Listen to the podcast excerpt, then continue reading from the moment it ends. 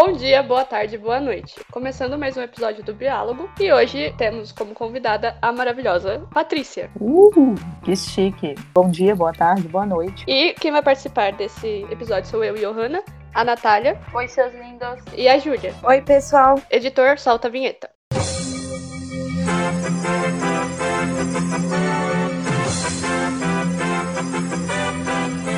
Atenção! Interrompemos sua programação para informar que começa agora o Diálogo Podcast. O podcast mais divertido que você vai ouvir hoje. Vai!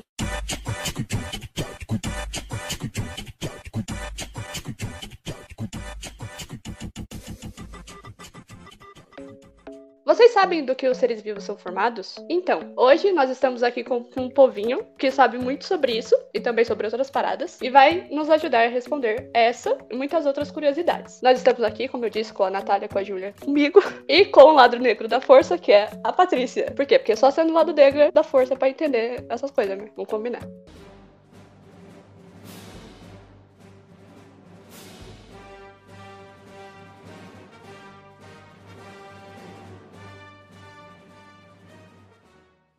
E ela vai nos ajudar muito a entender um pouco sobre o assunto desse podcast. Vamos tentar, né?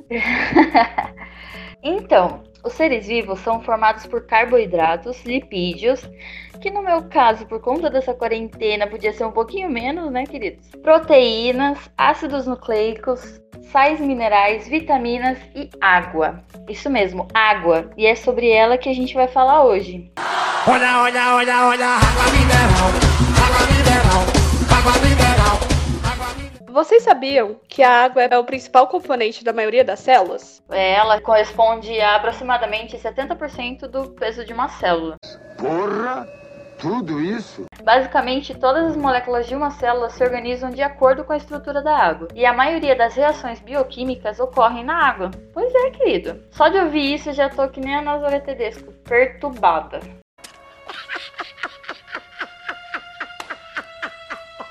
A água participa ativamente de quase todas as reações químicas da célula. A água não é inerte. Você tá pensando que ela fica só de bobeira? Que nada, ela fica só saricando pela célula toda, passando de célula em célula. É uma loucura. Loucura, loucura, loucura. E, gente, vocês sabiam também que a quantidade de água varia de acordo com a idade do ser vivo? Jura?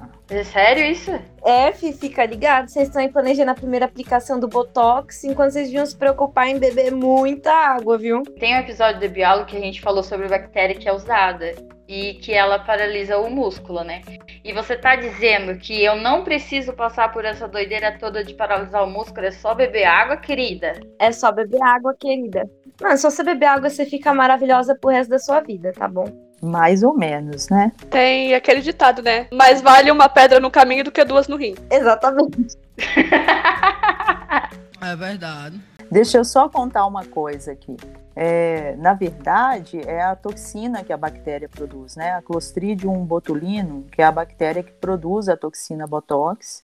E essa toxina, ela vai atuar nas, em terminações nervosas, né? Em, sinapses impedindo a transmissão do impulso nervoso e com isso ela paralisa o movimento muscular. Mas essa, essa mesma toxina, inclusive, já matou pessoas por paralisia. Então, quando uma pessoa faz botox, ela tá inibindo os impulsos nervosos no rosto dela, é isso? Isso. E aí paralisa a, a contração muscular naquele lugar é também um tipo de terapia que pode ser utilizado para prevenir o aparecimento de rugas, porque as marcas de expressão e as rugas aparecem à medida que o músculo se contrai né, em situações repetidas. Então, como não ocorre contração, aquela marca de expressão e aquela ruga não aparecem. Vem cá, esse é seu segredo então? Não, menina. Eu ainda estou planejando fazer a primeira aplicação de Botox. Você toma água demais então, né? Você é gentil. Acho que você está querendo alguma nota. gentil é meu sobrenome. A gente quer a rotina do skincare. Podemos combinar. Eu sou linda, absoluta. Júlia, você tem razão. Quanto maior a idade, menor a quantidade de água nas células. Então, se beber muita água sempre, talvez dê para garantir um cadinho a mais aí na velhice. A quantidade de água também varia de espécie para espécie. Então, assim, não é à toa que tem um bicho que se chama água-viva. A água-viva tem 98% do corpo composto só de água. Então, ela é literalmente uma água viva. Uau! Sinistro! É sinistro, mas existe. Inclusive, tem aquele episódio de Friends que a Mônica é queimada uma água viva e o Joe faz xixi nela. Dory, isso é uma água viva! Fofinha má, fofinha má. Gente, já houve um papo de que a quantidade de água também varia de acordo com a atividade metabólica. Procede isso? Sim, senhor. Você é maluca? Tá viajando?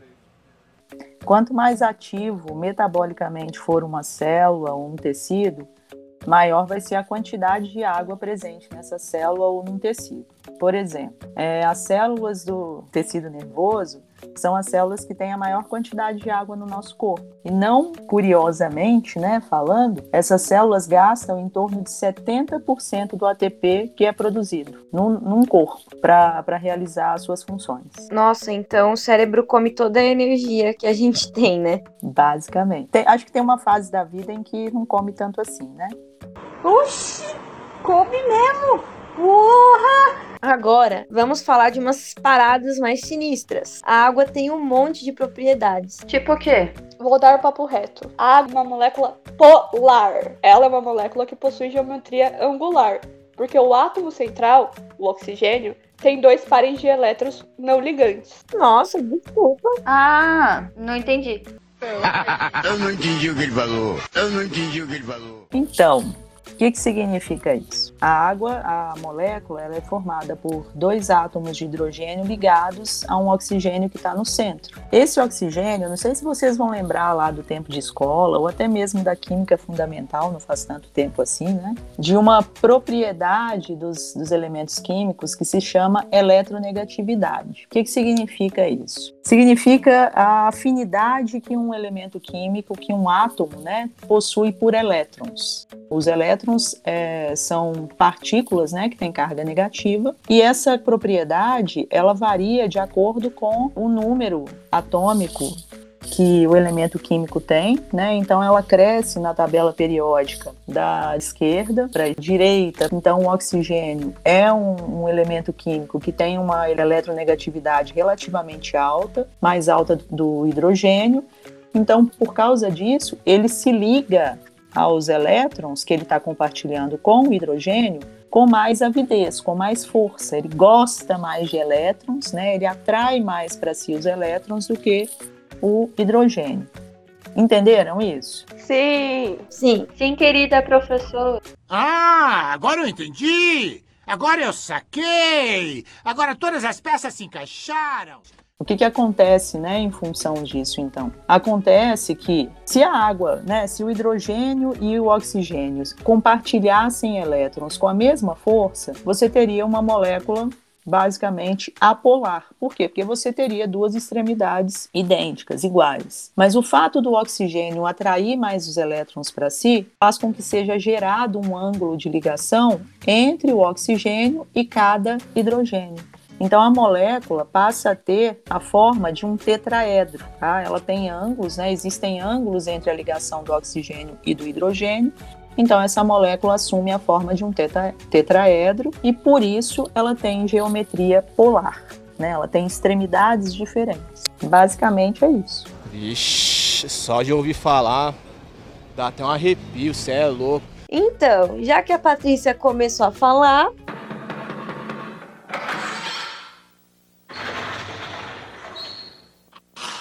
Senta que lá vem a história.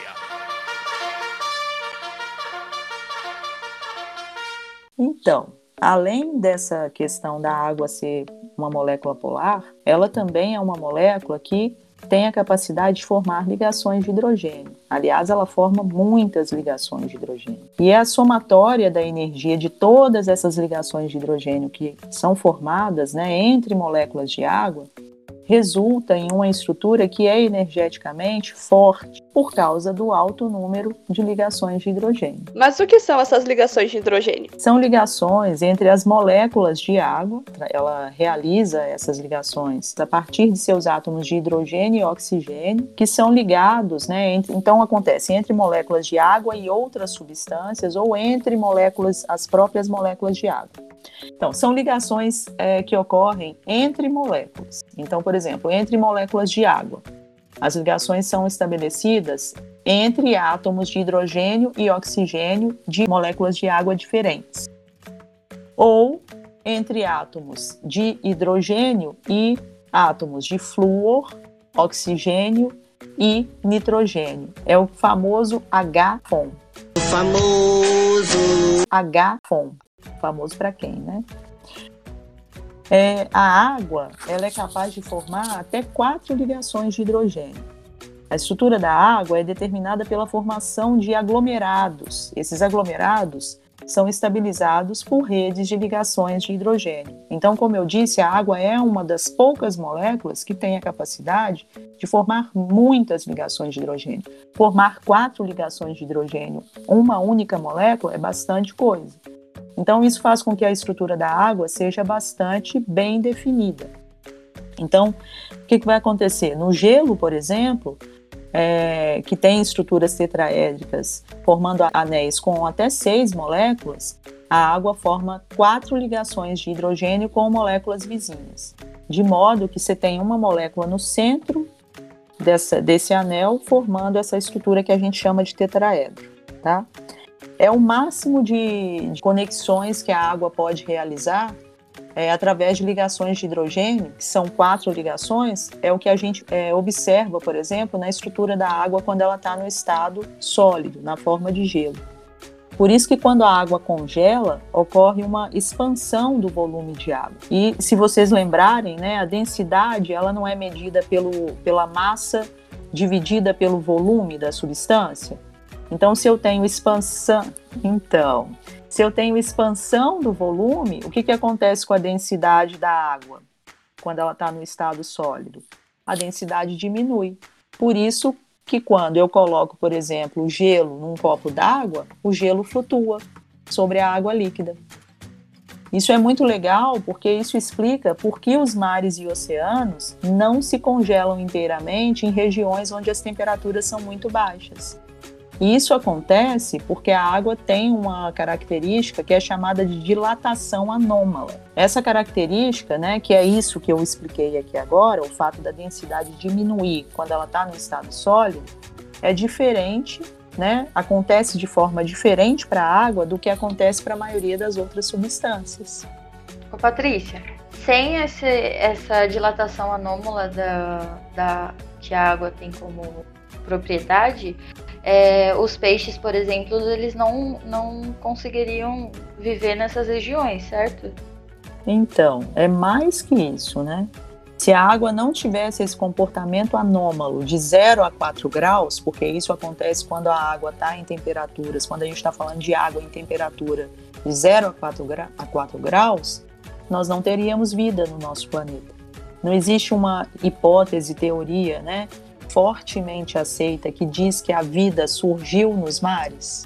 Tudo bem que num, num, num período né, em que a temperatura do planeta era muito alta, mas a, aos poucos essa temperatura foi diminuindo e a vida, a princípio, evoluiu na água. Até em que nós tivemos momentos né, da evolução do nosso planeta em que te as temperaturas se tornaram muito baixas. Se a água se comportasse como qualquer outra substância, em regiões com baixas temperaturas, mares e oceanos seriam totalmente congelados, impossibilitando a existência de qualquer tipo de vida e, inclusive, impossibilitando a evolução da vida é, de forma tão complexa como a gente observa hoje. A estrutura da água é determinada pela formação de aglomerados das redes de ligações de hidrogênio, igual a gente ficava antes da pandemia. Saudade de uma aglomeração.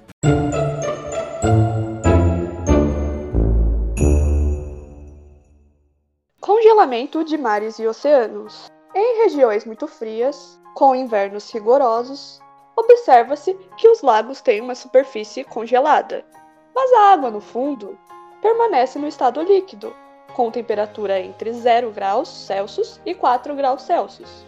Essa ocorrência é providencial, no sentido de preservar a vida aquática no fundo dos lagos e mares dessas regiões. Suponhamos que, num dado instante, a temperatura do ar comece a cair, a partir de 18 graus Celsius, por exemplo. A água da superfície, em contato com o ar, esfria e fica mais densa que a água do fundo. Essa diferença de densidade provoca a movimentação da água, sobe a água quente e desce a água fria. No entanto, ao ser atingida a temperatura de 4 graus, graus Celsius, essa movimentação para, pois nessa temperatura a água tem a densidade máxima. Se o esfriamento continuar, a água da superfície fica menos densa que a água do fundo, não sendo mais possível a troca de posição. A água superficial pode chegar a congelar, mas a do fundo se mantém líquida. O esfriamento da água do fundo ocorre muito lentamente, porque tanto a água líquida quanto o gelo conduzem mal o calor. Pois é, galera. Estão achando que a água é pouca coisa? Além de todas essas coisas aí, a água é também um poderoso solvente. Tudo enquanto a reação metabólica ocorre em solução aquosa. Você já ouviu falar isso? Dizem que a água é o que se chama de solvente universal. É o tal efeito de solvatação ou hidratação, que é a formação de interações eletrostáticas com íons através das cargas parciais da água, que se orientam em camadas concêntricas. Sentiram o drama, queridos? Uau! Vixe, vou gastar agora. Daí é que vem aquela história, né, de hidrofílico, que gosta da água, e hidrofóbico, que tem medo de água. Que seria tipo cascão da turma da Mônica, né? Que ele não pode ver uma água que já quer cair fora. E também tem vocês que só tomam banho no sábado. Ah, mas que que é isso? no frio nem no sábado, viu? É verdade. Quer dizer, às vezes não. Agora preparem-se para o ápice, para o momento cereja do bolo.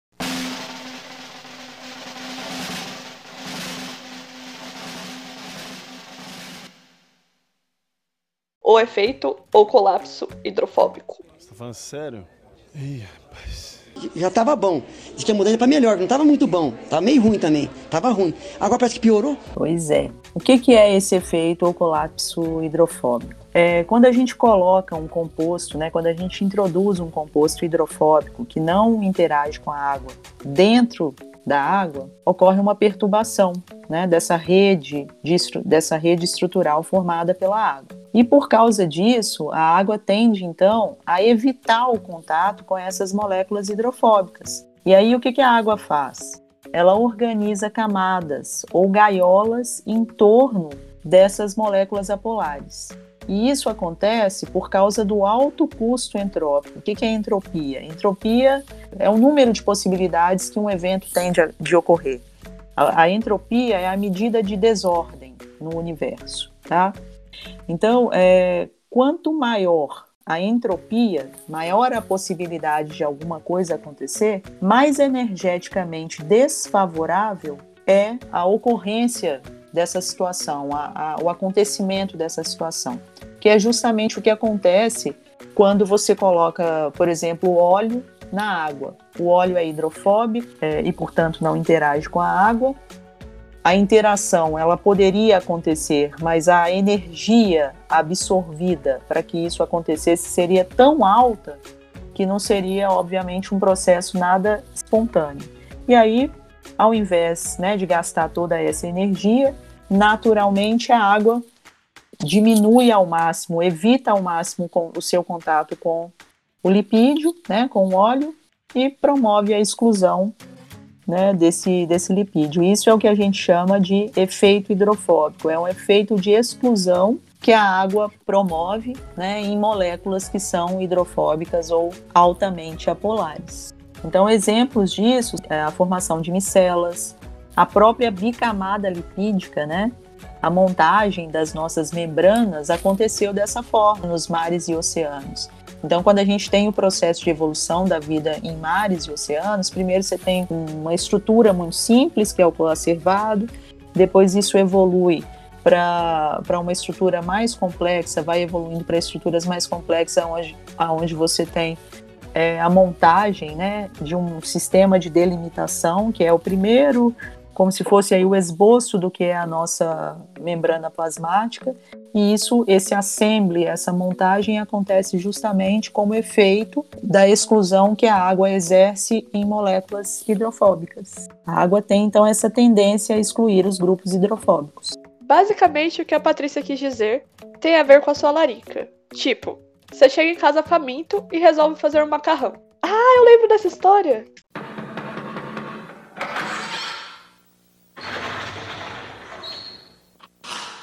Senta que lá vem a história. O que, que acontece quando você vai fazer o macarrão? A primeira coisa que você faz é colocar, né, a água para ferver, né? E aí muita gente faz isso, né? Coloca óleo, né, sal, óleo nessa água para evitar que a massa fique grudenta, né?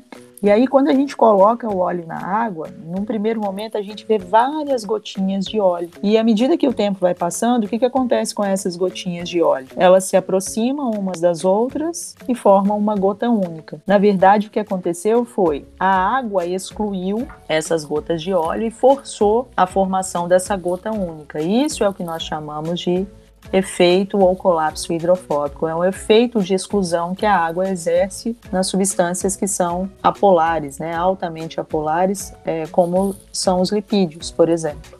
Quem fez a prova com a Silvana de citologia teve que desenhar lá na prova o fosfolipídio, a, com as cabecinhas para fora, as, as perninhas para dentro, formando uma bolinha.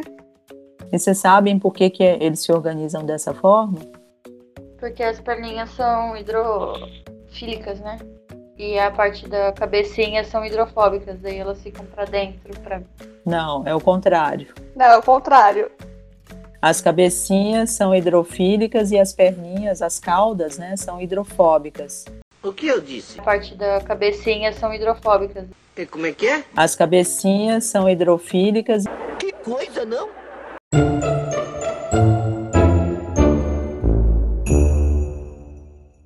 Falando ainda das propriedades sinistras, a água tem grande capacidade de tensão superficial e de capilaridade.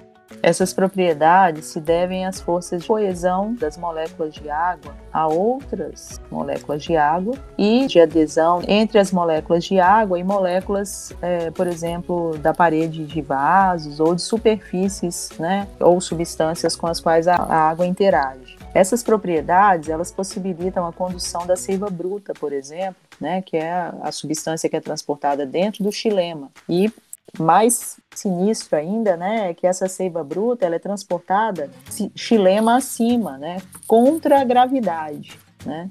Não é, não, não é chilena, é xilema mesmo. Foi uma dúvida que surgiu aqui. O nome é esquisito, mas é chilema. É, eu juro que eu li chilena. Não. Chilena é a mulher que nasce no Chile, né? Basicamente, daria até para eu caminhar sobre a água se eu soubesse a localização das ligações de hidrogênio. Será que Jesus sabia? Querida, eu acho que ele sabia, né? Ele, ele tava mil, mil anos à frente de seu tempo, então ele já andava lá. Jesus era bioquímico? Fica aí o questionamento. Será que a gente consegue transformar água em vinho também se a gente estudar bioquímica? Isso é bioquímica pura. Ixi, só de ouvir falar, dá até um arrepio, cê é louco. Para acabar, a água é responsável pelo equilíbrio nos sistemas. Ela proporciona equilíbrio osmótico. Pois é, vocês sabem o que é essa história de equilíbrio osmótico? É concentração. Isso, tem a ver com a concentração, né? Basicamente, ela participa da regulação da concentração entre meios diferentes, que são separados, por exemplo, por uma membrana semipermeável, que permite a passagem da água de um meio para o outro. Então, por exemplo, sempre que eu tiver um meio, é, dois meios, um mais concentrado que o outro, separado por uma membrana, a água vai sempre passar do meio menos concentrado, que a gente chama de hipotônico, para o meio mais concentrado. Né? Isso gera um equilíbrio entre as concentrações, mas visualmente a gente tem uma diferença de volume. Mas as concentrações dos dois meios, no final da história, são equivalentes, são iguais. É, a água também promove o equilíbrio térmico, que é igual ao alto calor específico. A água tem alto? Alto calor específico? Como assim? Então, ah, essa é uma, uma outra propriedade que a água tem. Ela tem alto calor específico. O que, que significa isso? Para você mudar a temperatura da água em um grau Celsius, para aumentar, você tem que dar mil quilocalorias. Para diminuir em um grau Celsius, você tem que retirar mil quilocalorias. É bastante coisa.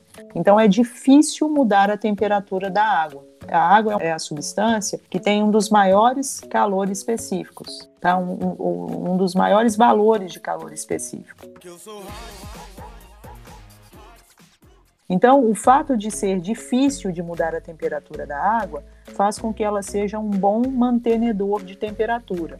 Por exemplo, é, no ambiente, se você tiver uma quantidade grande de água, né, se você tiver uma umidade é, relativamente alta, a variação de temperatura nesse ambiente vai ser pequena.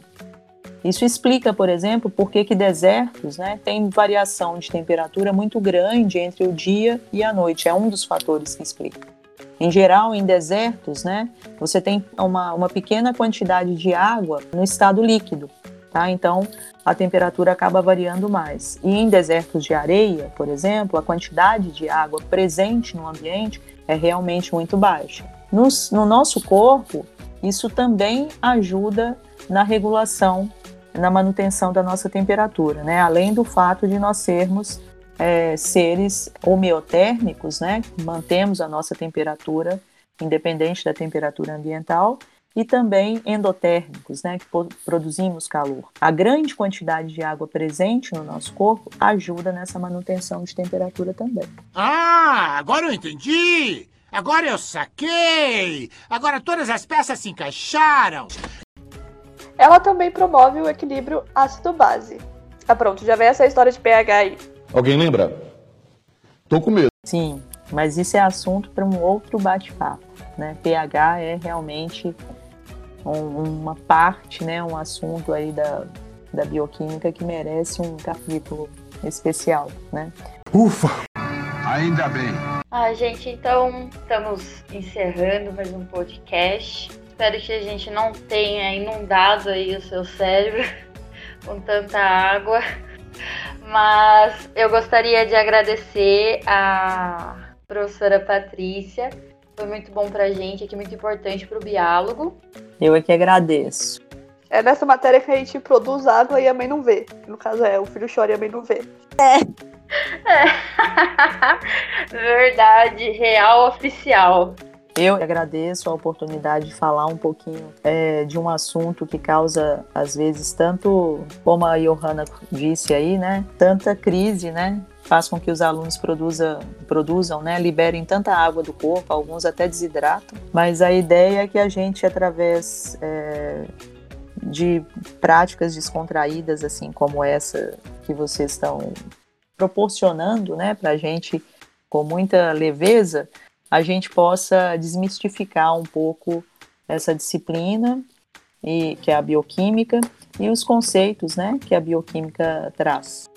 Tá bom? Eu agradeço muito a oportunidade para vocês e também gostaria de dar os parabéns. A iniciativa de vocês é, é muito, muito legal. É isso, gente. Bebam água, hidratados. Isso.